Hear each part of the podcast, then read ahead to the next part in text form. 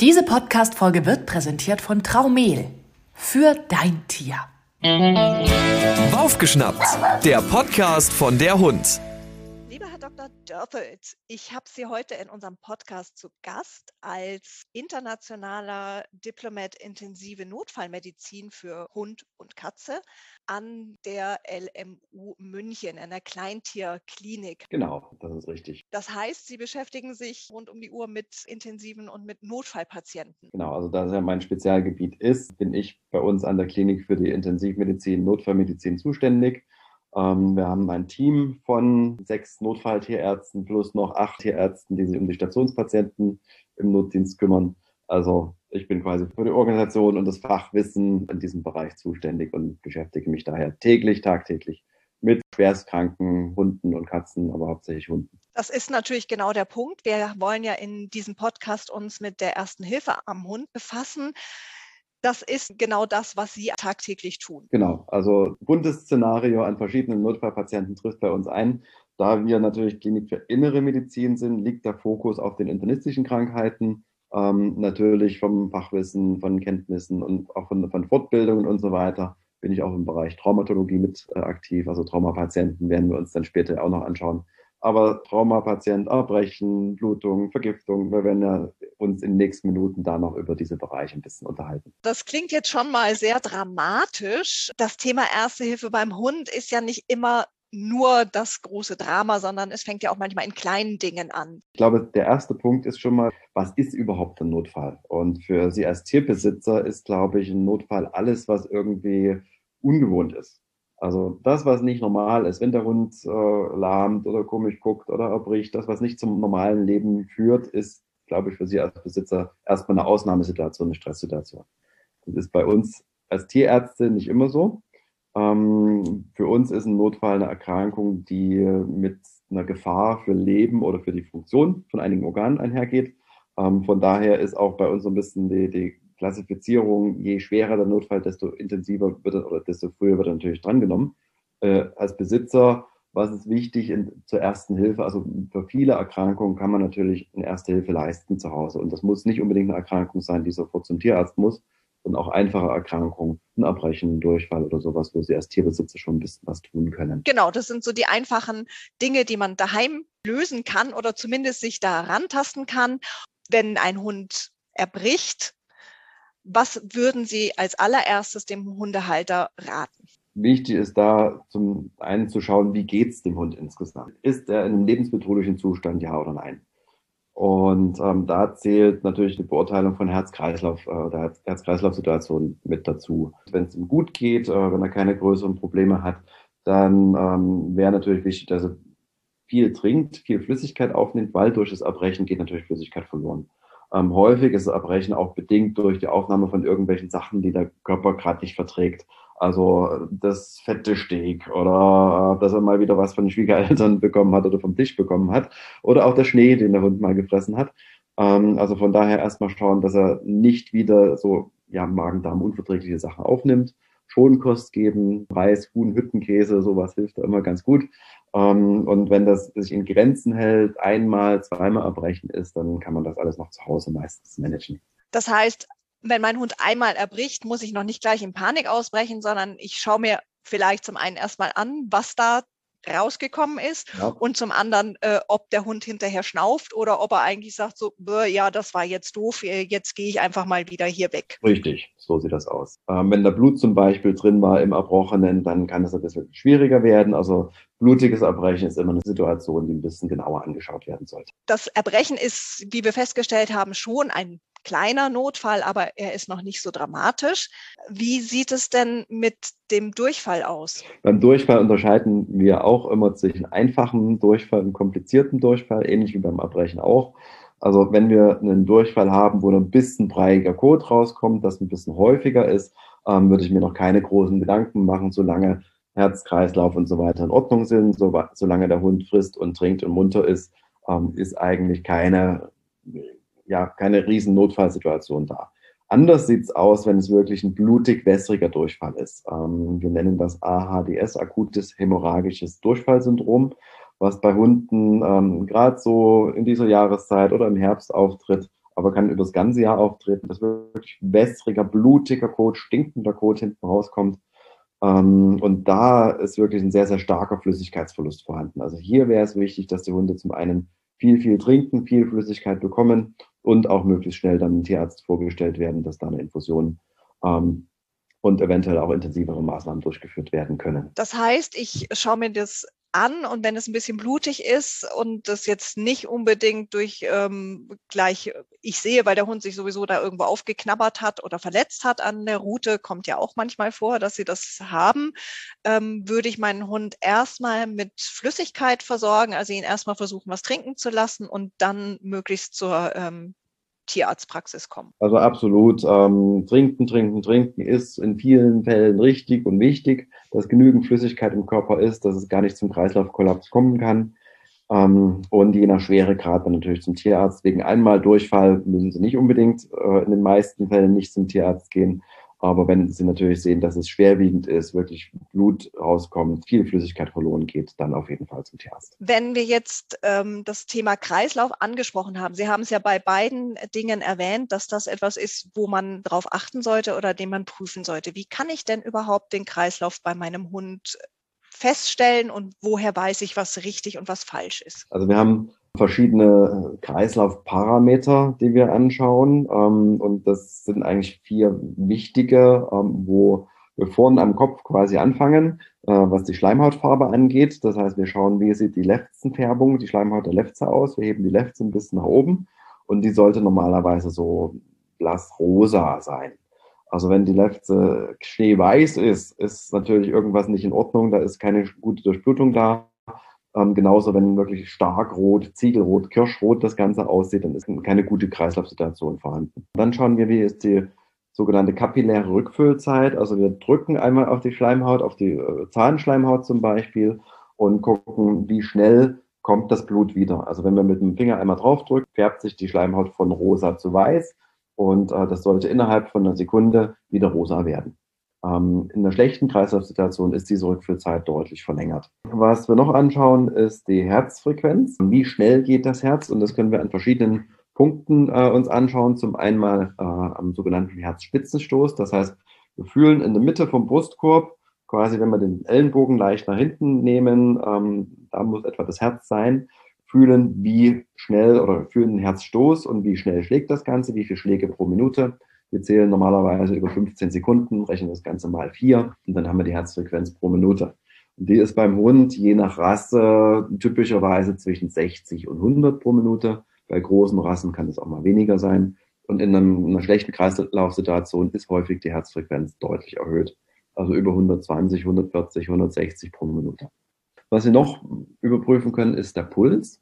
Ähm, das geht am Innenschenkel also sie gehen quasi mit der Hand am Bauch in Richtung Schenkel. An der Innenseite des Schenkels kann man den Puls fühlen.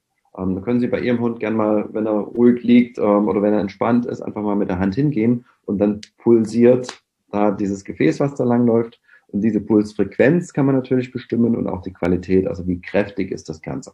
Und in einer schlechten Kreislaufsituation ist der Puls ja entweder sehr schwach oder sehr schnell, kann auch sehr, sehr pochend sein. Also da macht es Sinn, mal beim eigenen Hund zu fühlen, wie fühlt sich das überhaupt im Normalzustand an? Und dann kann man in der Notfallsituation das ein bisschen besser einschätzen. Idealerweise teste ich einfach mal so zwischendurch bei meinem Hund, wie ist denn die normale Herzfrequenz so im ganz normalen Ruhezustand oder auch nach dem Spaziergang, damit ich weiß, okay, das sind so zwei normale Belastungszustände, die jetzt nicht übertrieben sind. Und ich fühle vielleicht auch mal den Puls, um zu fühlen, wie stark spüre ich das überhaupt, ähm, eben ohne in so einer Notfallsituation zu sein. Also bei allen Situationen, bei allen Untersuchungen, sage ich mal, ist es sinnvoll, das auf jeden Fall mal im Normalzustand erstmal sich anzuschauen. Genauso mit der Atmung, wie atmet der Hund ganz normal dann weiß ich auch in der Notfallsituation, ist das jetzt abweichend oder nicht. Das ist ein gutes Stichwort, Atmung. Was ist denn so eine normale Atemfrequenz vom Hund? Wieder ein bisschen rassespezifisch. Kleine Hunde atmen etwas schneller als große, aber typischerweise um die 20 bis 28 Atemzüge pro Minute. Beim großen Hund kann es auch mal 16 sein, also mal grob gesagt zwischen 16 und 30 ist einigermaßen okay. Ähm, was mir aber hier wichtig ist, nicht nur die Atemfrequenz zu zählen. Also Atemfrequenz zählen wir, indem wir sehen, wie hebt und senkt sich der Brustkorb oder auch die Flanke, ähm, wie bewegt die sich mit der Atmung, äh, hebt und senkt sich. Ähm, mir ist auch wichtig, auf die Atemarbeit zu achten. Wie angestrengt atmet der Hund? Wir haben einige Erkrankungen, gerade in oberen Atemwegen, wo die Hunde vielleicht nicht frequenter atmen, aber sehr angestrengt sind. Zum Beispiel, wenn ich es mal vormachen darf. Das wäre jetzt quasi eine Verlegung der oberen Atemwege, die langsam ist, also wo die Atmung langsam ist, aber eine sehr starke Anstrengung da ist. Noch ganz kurz dazu, es macht, glaube ich, auch Sinn, ähm, mal mitzuatmen, zu fühlen, wie fühlt sich der Hund in der Atmung oder in der Situation, wenn die Atmung quasi verändert ist. Und dann wissen wir, hat er ein Problem damit oder nicht. Genau, da muss man natürlich aufpassen. Die brachycephalen Rassen haben ja eher mal ein Atemgeräusch, leider sozusagen ständig. Ja. Aber bei einem Hund, der eine normale ähm, Atmung hat, die man normal nicht hört, ist dann natürlich der Unterschied, wenn er sozusagen so schnauft oder röchelt, doch deutlich zu erkennen. Auf jeden Fall. Aber auch bei den brachycephalen Rassen, also selbst dieses, ich sage mal, normale Atemgeräusch ist natürlich äh, eine Atemproblematik, die der Hund permanent hat. Genau. Jetzt sind wir über die Atmung schon dem Hundekörper ein bisschen näher auf die Spur gekommen. Wir kommen hier zu den Dingen, die kritischer sind, wie ich nämlich erste Hilfe leiste, wenn ich bei einem Unfall zum Beispiel meinen Hund aus einer Gefahrensituation retten muss. Wie sollte ich denn da vorgehen? Also erstmal im Prinzip die gesamte Rettungskette verfolgen, wie wir sie auch in der Humanmedizin in der Fahrschule äh, mal gelernt haben. Also als Opfer unser Hund äh, erstmal aus der Region herausbringen. Natürlich schauen, sind auch Menschen mit beteiligt, die natürlich auch entsprechend mitretten. Aber angenommen ist jetzt nur der Hund beteiligt, den Hund aus der Gefahrensituation herausbringen, also von der Straße, vom Auto hinweg, ähm, dass erstmal nichts weiter passieren kann. Unfallstelle absichern, ähm, Hilfe rufen. Und dann habe ich natürlich meinen Hund da, in der Situation da liegen. Und jetzt muss ich schauen, wie geht es dem Hund? Ist der Kreislauf problematisch? Ist die Atmung problematisch? Da gehen wir nach dem ABC-Schema vor. Also A wie Atemwege, B wie Breathing, also Atmung, C wie Circulation, also Zirkulation. Also wir schauen wieder an, äh, ist irgendwie eine Verlegung in den Atemwegen da? Zum Beispiel ist so ein Atemgeräusch da. Ähm, ich werde nicht bei jedem Unfallpatienten einmal ins Maul reinschauen, sondern einfach hören, ist ein guter Luftfluss da oder nicht. Ist die Atmung in der normalen Frequenz oder ist die erhöht? Ähm, wenn die Atemfrequenz erhöht ist, kann das natürlich an Verletzungen der Lunge liegen oder auch nur Stress und Schmerzen sein. Ähm, und wie ist die Kreislaufsituation, was wir uns vorhin schon angeschaut haben. bei den ganzen Sachen sollte man natürlich auch den Selbstschutz nicht vergessen. Also, dass man sich selbst nicht beißen lässt, das ist eine Stresssituation für den Hund. Er hat Schmerzen äh, wenn er gerade vom Auto angefahren wurde. Das heißt, wenn Sie ihn irgendwo berühren, wo der Knochen gebrochen ist oder sowas, tut das natürlich wieder weh. Und dann kann es wirklich sein, dass Sie der eigene Hund auch mal beißt, auch wenn er das in der Situation nicht möchte. Also schauen, dass man vielleicht dem möglichst wenig Schmerzen äh, dem Hund ja, beizufügt. Auch beim Transport kann das natürlich passieren. Ähm, wenn er auf einer Decke ist, ist es einfacher ähm, als wenn man jetzt irgendwo an dem gebrochenen Bein anfassen muss. Man kann natürlich, um zum Selbstschutz auch versuchen, einen Maulkorb oder eine Maulschlinge anzulegen, ähm, wenn jetzt keine Riesenverletzungen im Maulbereich sind ähm, oder da äh, stark erbrochen ist oder Verlegung der Atemwege da sind, dann würde ich natürlich weniger machen. Aber wirklich schauen, dass möglichst äh, man selbst nicht ja, gebissen wird oder auch vom nächsten Auto angefahren wird. Das wird natürlich auch nicht sein. Nehmen wir an, der Hund ist angefahren und liegt jetzt vor dem Auto. Mhm. Ist es in jedem Fall angebracht, ihn woanders hinzulegen? Oder äh, würden Sie auch mal sagen, nee, lass ihn erstmal da liegen, untersuche ihn erstmal und versuche ihn dann, wenn du weißt, was ist, von der Stelle wegzubewegen? Also es kommt ein bisschen auf die Situation drauf an. Wenn das äh, eine Straße ist, die kaum befahren ist, natürlich ist das möglich wenn das Auto quasi als Schutz da ist und weit genug weg steht, äh, ist es vielleicht sicherlich auch eine Option. Aber wenn es eine befahrene Straße ist, würde ich schauen, dass wir den Hund und uns selbst natürlich erstmal aus der Gefahrensituation herausbringen.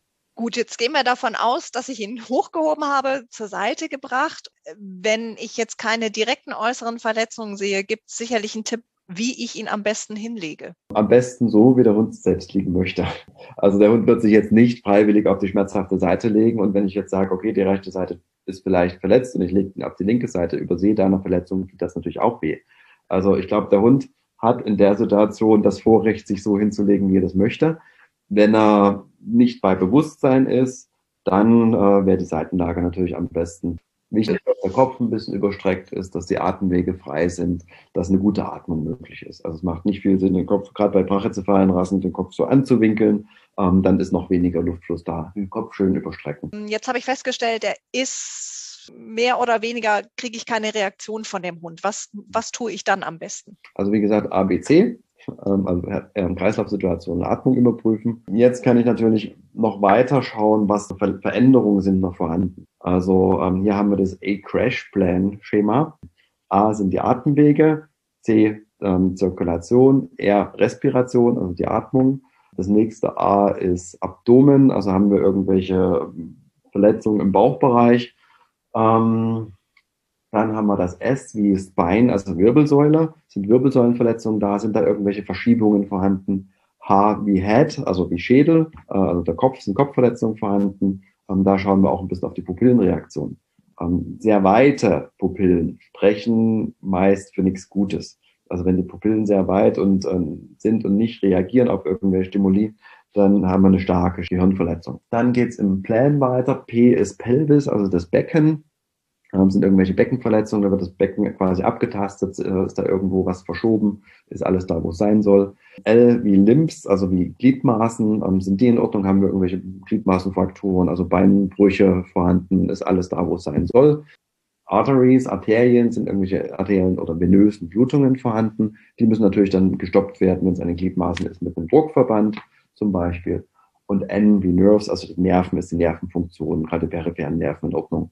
Ähm, da würden wir in der Klinik die Nervenfunktionen testen, also Reflextests machen. Das ist jetzt nichts, was Sie unbedingt als Erste Hilfe äh, machen müssen. Ich wollte gerade sagen, bis zu welchem Punkt mache ich das, wenn ich Erste Hilfe leiste und ab wann ist es eher medizinische ähm, Versorgung? Also das bringt für mich, also für Sie auch als Besitzer sicherlich einen Überblick, wo ist was kaputt, worauf muss ich drauf achten. Also nicht so tiefgehend wie wir, aber es macht sicherlich Sinn, jeden dieser A-Crash-Plan-Punkte einmal im Kopf durchzugehen wenn man in der Situation das natürlich parat hat äh, und dann liefern kann.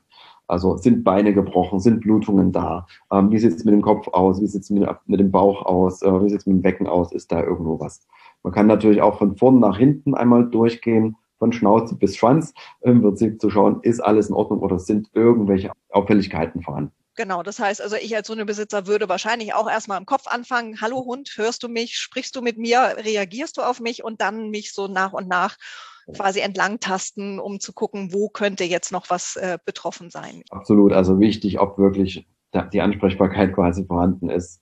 Ähm, das ist erstes und dann die gesamten Organsysteme oder den Körper von vorn nach hinten durchgucken. Mhm. Ja. Wenn ich jetzt feststelle, mein, da ist jetzt quasi hier nur Schürfwunde vorne an der Schulter, könnte ich vielleicht auch erstmal selbst versorgen. Was würden Sie mir dann raten? Das ist die Frage, was habe ich für Möglichkeiten? Ähm, natürlich eine Wunde sollte gereinigt werden. Also das Fell entsprechend entfernt werden. Also wenn man eine Schermaschine parat hat, natürlich scheren oder mit einer Schere, je nachdem, was man gerade hat. Eigentlich frischem Wasser ausspülen wäre eine Möglichkeit. Nicht zu tief natürlich, oberflächlich nur spülen. Wenn man Desinfektionsmittel hat, was für, für Wunden geeignet ist, also bitte kein Alkohol in die Wunden reingeben oder sowas, ähm, dann könnte man das verwenden. Und bei tiefen Wunden oder Wunden, die durch die Haut durchgehen, sollte natürlich ein Tierarzt immer drauf schauen, wie das aussieht. Ähm, was ich noch dazu sagen möchte, Hunde, die eigentlich stabil erscheinen, kann ja trotzdem sein, dass innere Verletzungen vorhanden sind.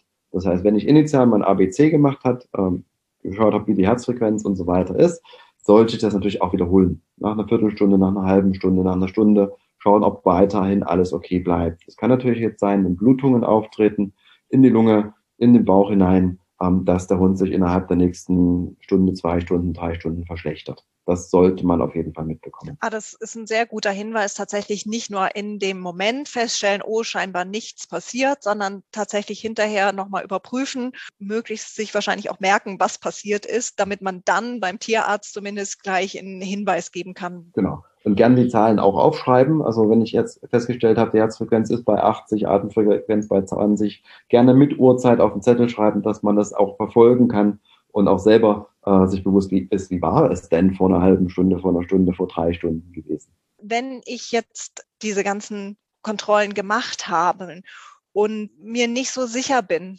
ob ich da selber jetzt was machen kann oder sollte, ist sicherlich Ihr Rat erstmal ab in die Tierklinik sicher, auf jeden Fall. Also im Zweifel den Tierarzt befragen, zum Tierarzt gehen, das anschauen lassen, definitiv. Sie haben eben schon angesprochen, das macht sich vielleicht erst später durch eine Erhöhung der Atemfrequenz oder ähnliches bemerkbar. Was sind denn so typische Anzeichen? Das ist immer die Frage, was ist geschädigt. Wo ist das Problem? Wenn es in der Lunge ist, wird sich natürlich die Atmung von der Frequenz verändern, von der Atemarbeit, also verändern wird angestrengter sein.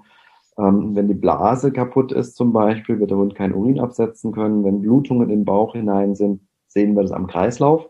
Das ist quasi die Herzfrequenz schneller wird, die Schleimhäute blass werden, ähm, die Rückfüllzeit kürzer wird, der Puls schwächer wird. Ähm, was wir auch sehen können, gelegentlich bei Blutungen im Bauch, ist am Nabel, dass sich da ein Hämatom bildet.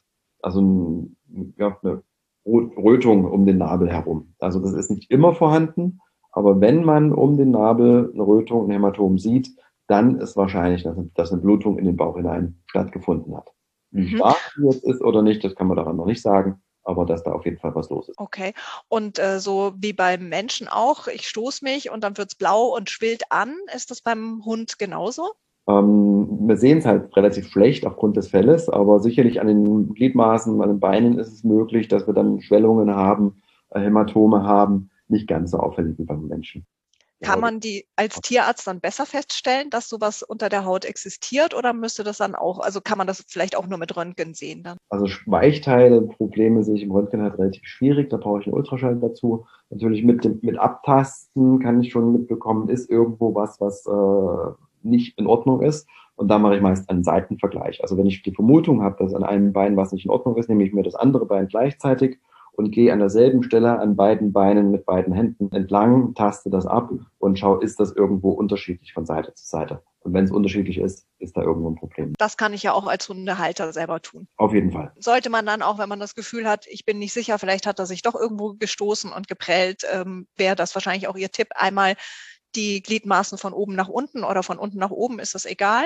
Es gibt Untersuchungsgänge, ähm, die das Abtasten von unten nach oben empfehlen und dann auch äh, Provokationstests von oben nach unten, aber im Prinzip für den Besitzer ist es egal. Super. Also das heißt, diese Tests kann ich auch erstmal selber machen und wenn ich mir dann nicht schlüssig bin und wenn ich denke, da hm, fühlt sich anders an, dann doch lieber den Gang in die Tierklinik und äh, professionell überprüfen lassen, ob mein Hund vielleicht doch ein Hämatom hat. Und wenn was schmerzhaft ist, dann kann natürlich sein, dass ein Weichteilschaden ist, dass ein Knochenschaden da ist. Dann sollte dem nachgegangen werden, ja. Das sagt mir dann im Zweifelsfall mein Hund wahrscheinlich auch. Ja, auf jeden Fall. Und hier wieder Selbstschutz. Also wenn wir Provokationen machen, Sachen tun, die schmerzhaft sein können, wäre es gut, wenn der Kopf fixiert ist oder der Hund zumindest nicht beißen kann, eine Decke drüber oder irgend so. Wunderbar. Ich glaube, wir sind jetzt schon einen Schritt weiter. Ähm, natürlich kann man das nicht in einem Podcast alles zusammenfassen, was man als Hundehalter tun kann, wenn man dem Hund erste Hilfe leisten soll. Aber ich glaube, so die ersten Schritte, die wichtigen Grundlagen und das, womit man sich vielleicht auch so im Normalfall auskennen sollte, ähm, haben Sie uns gut nahegebracht. Ich möchte mich ganz herzlich bei Ihnen bedanken und hoffe, dass wir mit den Erste-Hilfe-Tipps, die wir jetzt im Podcast geben konnten, auch unseren Hundehaltern draußen eine kleine Gabe mitgeben, um bei nächsten Unfällen oder Problemsituationen erstmal gelassen selber dran zu gehen und ABC-Tests zu machen. Ja, dann vielen Dank auch von mir. Vielen Dank fürs Zuhören und viel Erfolg bei Ihren hoffentlich nicht so häufigen Notfällen. Vielen Dank, Dr. Dörfeld. Ich habe mich sehr gefreut, mit Ihnen das Gespräch hier führen zu dürfen. Hör mal wieder rein. Das war Baufgeschnappt, der Podcast von der Hund.